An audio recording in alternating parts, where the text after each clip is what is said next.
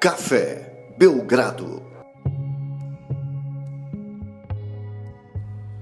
Amigo do Café Belgrado, mais um episódio do podcast Café Belgrado. Este gravado no dia 24 de maio, às 7h30 da noite, ou seja, alguns minutos antes da final do NBB Jogo 2 que transmitirmos. Para quem está ouvindo, transmitimos. Para quem está ouvindo ao vivo, né? Para quem está ouvindo no podcast, desculpa, transmitimos. Para quem está ouvindo aqui ao vivo nas, nas lives, transmitiremos no nosso canal na Twitch. Eu, Guilherme Tadeu, estou um pouco confuso, é verdade, para falar com o Lucas Nepomuceno, porque, Lucas, de acordo aqui com as, meu, com as minhas informações, nós vamos falar de uma vitória no Phoenix Suns, do Phoenix Suns, nos playoffs, contra o Los Angeles Lakers de LeBron James, tudo bem? Olá, Guilherme, olá, amigos e amigas do Café Belgrado. Não sei se é 100% isso, porque a gente vai falar do preview da série, né? Então ainda não vamos decidir aqui se o Phoenix Suns vai vencer ou não a série, mas falaremos também do que aconteceu no jogo 1, já que o jogo 1 já ocorreu.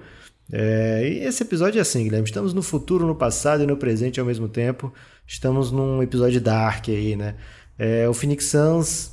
Antes de falar do Phoenix Suns, Guilherme, temos que falar do Café Belgrado, cafébelgrado.com.br. Entre lá, se torne um apoiador. Esse episódio de hoje aqui, esse episódio de agora, né? Porque é o terceiro de hoje já, Guilherme. Mas esse episódio de agora é oferecimento do plano de apoio do Café Belgrado. Né? Então, se torne apoiador do Café Belgrado, ajude esse projeto a se manter e ganhe recompensas, né, Guilherme? Quando você ganha recompensas, você se sente como um justiceiro do bem aí, como um, uma fada uma, justiceira. Uma fada justiceira ou como alguém da turma do Robin Hood, né? Robin Hood roubava dos ricos e distribuía com os brothers, né? É, então você pode estar se sentindo um justiceiro do bem aí. Gostei. Você que quer ser um justiceiro do bem, é muito fácil, né? Só apoiar o Café Belgrado. cafébelgrado.com.br, os planos de apoio vão de 9 a até livre. Se você quiser nos dar muito dinheiro, você é totalmente livre. Ninguém vai impedir ninguém de fazer isso, né, Lucas? Um bilhão de reais, Guilherme. Você Pode aceitaria? doar. Eu aceitaria, com certeza. Mas vai dar imposto, vai dar imposto para pagar. Eu aceito também, eu não sou anarcocapitalista, eu entendo a okay. necessidade dos impostos em sociedade. Então, fico então, Se você pra... quiser doar um bilhão aí pra gente, o Guilherme aceita, hein?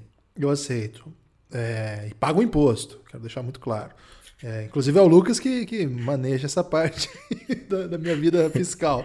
É, cafébelgrado.com.br tem algumas modalidades de apoio. As mais conhecidas, vamos dizer assim, são as de 9 e de 20 reais. 9 reais você tem acesso a todo o nosso conteúdo de áudio que significa basicamente as séries do Café Belgrado e um ou outro conteúdo. Agora nos playoffs, por exemplo, os nossos ouvintes estão ouvindo de conteúdo exclusivo os áudios das lives. Para quem não acompanha na hora, em tempo real, só fica disponível para quem é sub na Twitch ou para quem é apoiador do Café Belgrado. Mas tem muito mais conteúdo lá, a série sobre a vida do LeBron James, a série sobre a vida de Luca Doncic, a série sobre estrangeiros da NBA e outras tantas. Guilherme, você nega Belgrado. ou confirma que vai ter uma série As Kardashians da NBA? Não, eu, eu nego, essa eu nego. Okay. É, não, não é, demandaria muita pesquisa, né? Porque não é, é uma, é uma realidade complexa. Agora, Lucas, tem lá no cafébelgrado.com.br é, organizadinho as séries, o que, que, que a pessoa que, que, apoia ganha, etc. E aí, a partir de 20 reais, você ganha, claro, todas as séries já citadas aqui, o conteúdo de áudio, mais o direito de participar do nosso grupo institucional de apoio negando nosso inimigo sono, os Giannis que é o melhor lugar do Telegram. Então, fica o convite, o nosso grupo é sensacional. Um abraço para todo mundo que faz parte desse grupo maravilhoso, que está curtindo da maneira certa os playoffs, né, Lucas? Que é de maneira empolgada, ensandecida. E sem dormir, né? E um pouco afrontosa, né? É, certamente sem dormir. E um pouco afrontosa, que é do jeito que deve ser. Então, você pode apoiar por cartão, por boleto, isso é no cafébelgrado.com.br. Por PicPay, é só procurar o Café Belgrado lá no PicPay, que você tem acesso também ou por Pix também, podcastbelgrado.gmail.com, ou você manda uma DM pra gente nas redes sociais, Twitter, é, pra mandar um Instagram. Bilhão. Pra mandar um bilhão, ou pra apoiar por 9 reais ou 20 também. A gente tá aceitando todo tipo de apoio. Esse do 1 bilhão ainda. É... Tô achando que não vem tão já, né, Lucas? Que o Brasil não vive Mas tem muito estrangeiro, Guilherme. O dólar tá desvalorizado. É, você que nos ouve aí na Hungria, na República Tcheca, na Rússia, ou de repente até em um país da zona do euro aí, como. A Inglaterra é, é bom, né? Libra tá, tá bem. Libra? Rapaz, meia Libra você compra um café Belgrado. Verdade. Em Portugal, Portugal mesmo, a gente tem muito ouvinte em Portugal. Vocês vão gostar do conteúdo do Belgradão, hein? Vem com a gente, cafébelgrado.com.br.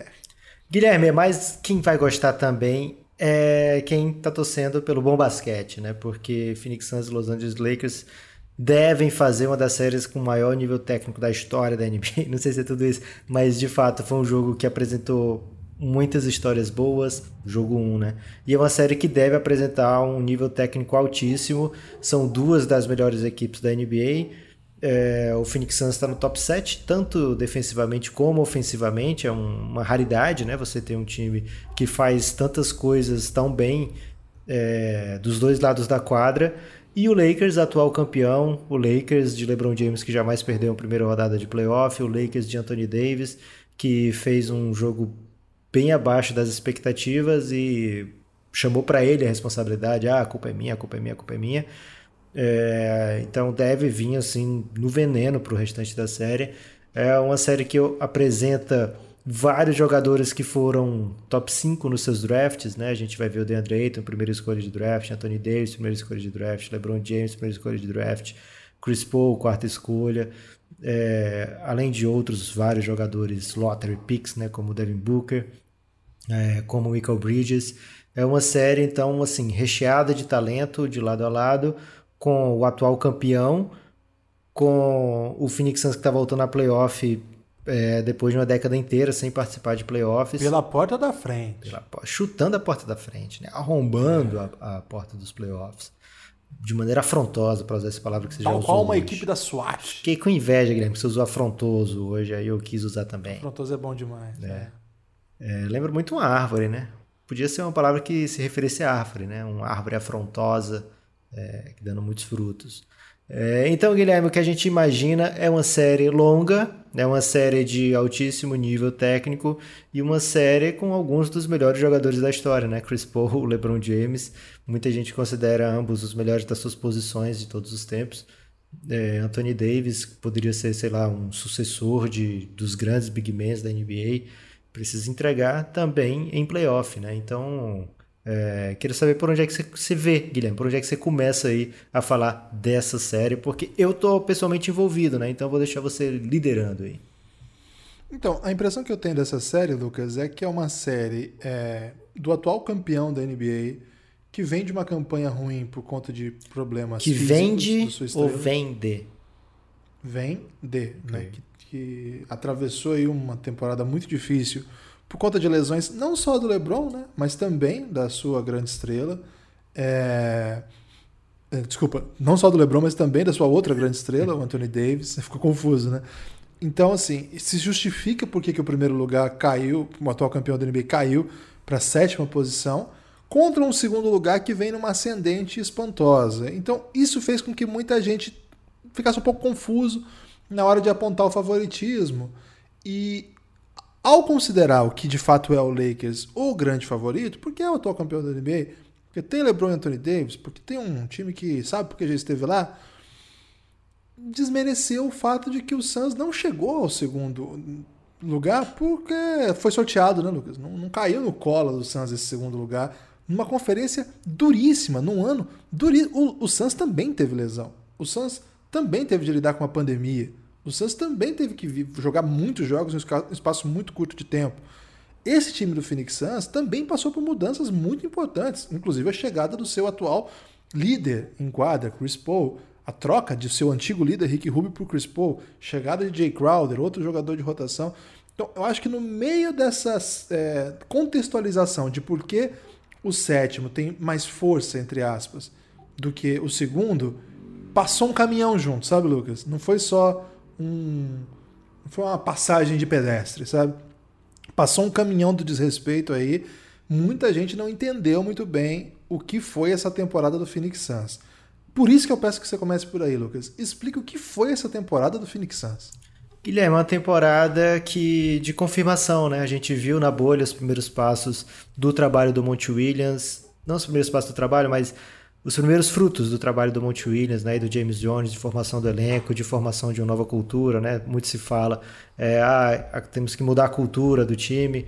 E de fato, né? Esse é um dos raros casos onde a gente viu isso sendo mudado, né? A gente viu essa deu para ver no olho nu aí, Guilherme, essa mudança de ideia, de formação de elenco e também a partir dos jogadores que já estavam lá, mudança de postura, né? O Phoenix Suns tinha um costume de escolher jogadores é, bem, bem alto no draft, né? Dragon Bender, entre outros aí que passaram, Josh Jackson, e que não entregavam o esperado, né? O Phoenix Suns errou em muitas escolhas de draft, errou em muitos free agents, é, e agora não quer dizer que não está errando, né? O Phoenix Suns deixou de pegar o Therese Halliburton, deixou de pegar o Luca Doncic. É, ano passado foi muito criticado quando... Há dois anos já, né? Foi muito criticado quando pegou o Cameron Johnson ali na 11ª escolha. Então, assim, não são movimentos perfeitos que fazem desse Phoenix Suns ser essa segunda... É, ser essa segunda melhor campanha da NBA, quase a melhor campanha da NBA e estar nessa condição de liderando a série contra o atual campeão. É, uma conjunção de fatores, né? pequenas mudanças. Acho que o que vira a chave é quando o Phoenix Suns traz o Monte Williams e traz Rick Rubio. Né? O Rick Rubio não pode ser esquecido, tem o seu papel fundamental nessa reconstrução do Phoenix Suns como liderança, como uma pessoa que enxerga o basquete de uma maneira que não é só colocar a bola dentro da cesta, né? que são embora seja muito importante colocar a bola dentro da cesta, que ele é fundamental, eu diria. É uma das premissas do jogo. Isso. É, mas para a maneira que se coloca, né, a quantidade, a volúpia que um jogador pode colocar, que precisa colocar, pode ser uma coisa mais equilibrada, pode ser um conceito de time um pouco mais né, expandido. E acho que a estrela jovem do Phoenix Suns comprou demais essa ideia. Devin Booker se tornou um outro jogador já desde a temporada passada, um cara que com a ausência de armadores no Phoenix Suns por muito tempo acabou tendo que absorver algumas dessas dessas funções de primário, de ball handler primário, e acabou evoluindo muito nesse aspecto, né? Então, quando chega o Rick Rubio, se torna uma das duplas assim mais aptas a fazer esse trabalho de armação coletiva, digamos assim, né? Como com dois ball handlers primários, eu diria. E aí chega o Chris Paul, o Chris Paul tira um pouquinho a bola do Devin Booker, porque é o Chris Paul, em... poxa, Chris Paul é Chris Paul, né? É, então, o Phoenix Suns sente um pouco no começo da temporada. O começo da temporada do Phoenix Suns não é é, avassalador, mas a partir de janeiro a gente vê os frutos já desse novo Phoenix Suns, já com Chris Paul ali no comando, começando... Colhidos de uma árvore afrontosa? Muito afrontosa a árvore do Phoenix Suns okay. nesse momento, né? É uma árvore jovem, mas daquela com a raiz já bem forte, sabe, Guilherme? Super afrontosa, né? É... Aqui em Maringá tem problema que essas árvores aí elas crescem muito a raiz e ah. destroem as calçadas. E na NBA tá fazendo isso também, Guilherme. Tá destruindo o que tá, tá vindo pela frente. É... Você chamou o LeBron de passeio público agora? Não, claro que não. Não, só para saber. O LeBron é um, sei lá, uma praça gigantesca, né? É a maior praça de que... pedágio? Qual é a maior praça que você acha, Guilherme? Histórica. Ah, talvez Champs-Élysées, né? Champs-Élysées? Ok. É. Bem, bem snob a sua praça aí, né? Achei que você ia mais na Praça Vermelha. É, então o. A Praça Vermelha já teve seu auge, né, Lucas? Mas agora experimenta certo ocaso. Sim. Isso. Agora, de fato, pela frente do Phoenix Suns, quis o destino que fosse logo um teste titânico, né? É, o Phoenix Suns conquista a segunda campanha da NBA e o prêmio é enfrentar o atual campeão com um cara que é imbatível em primeira rodada de playoff, né? É, então, é, uma difícil série para o Phoenix Suns e uma série bem difícil também para o Los Angeles Lakers, que ainda é favorito, né? Se você olhar nas casas de aposta, ainda vai ver o Lakers como favorito para passar nessa fase, para derrotar o Phoenix Suns na melhor de sete, mas o primeiro jogo deu a, a, a, cara de que a série não é fácil, a cara que a gente já sabia que nunca foi Belgrado, que não ia ser uma série é, tranquila para os Los Angeles Lakers, que Phoenix Suns, Utah Jazz, Denver Nuggets, embora não sejam as equipes mais badaladas, são equipes que conquistaram campanhas incríveis e que estão ali de maneira super merecida. Né? Então são equipes difíceis de serem batidas, mesmo que o adversário seja tão potente. E o Phoenix Suns tem dois excelentes fechadores de jogos, né? É, Chris Paul, Devin Booker, são jogadores é, que conseguem a separação quando precisa, são jogadores que tem a tendência a conquistar bons arremessos em momentos de pressão e histórico já de vencer jogos muito equilibrados, né? Então, numa série de sete jogos, você já tem 1 a 0 na frente, ter o mando de quadra e ter jogadores com essas características apontam para um Phoenix Suns bem forte na série. É, como eu falei, né? Defesa top 7, ataque top 7, é um páreo duríssimo para esse Lakers. É, e eu chamei a Champs-Élysées de praça, mas ela é uma avenida, né, Lucas? Mostrando que meu conhecimento parisiense é patético, né? Então poderia ter fechado com outra praça. E você sabe porque esteve lá, Guilherme. Então você pode dizer o que quiser. Não, mas eu falhei, né? Mostrei aí péssimo conhecimento aí de questões de cidade, né? Ô, Lucas, é... a ideia desse podcast não é revisitar o jogo de ontem, a gente está gravando na segunda, porque a gente já fez isso, né? Tem um pós-jogo lá para apoiadores do Belgradão ou para subs na Twitch, conversando exatamente sobre esse jogo. Quem tiver interesse, fica com o convite ou para apoiar o Belgradão ou para visitar lá o nosso dois, site né? na Twitch, escorregar sub. Se fizer os dois, então mora direto no nosso coração, que vai se tornar uma Champs-Élysées, né? No nosso coração, as pessoas vão poder passear por ela com muita elegância. Por ele, com muita elegância. Agora, eu acho que não dá para fechar ainda sem falar que o Lakers precisa dar algumas respostas, sofreu bastante, mas venceu bem o Golden State. E nesse jogo mostrou assim alguma debilidade, né? Assim, com dificuldades importantes assim, em alguns aspectos do jogo.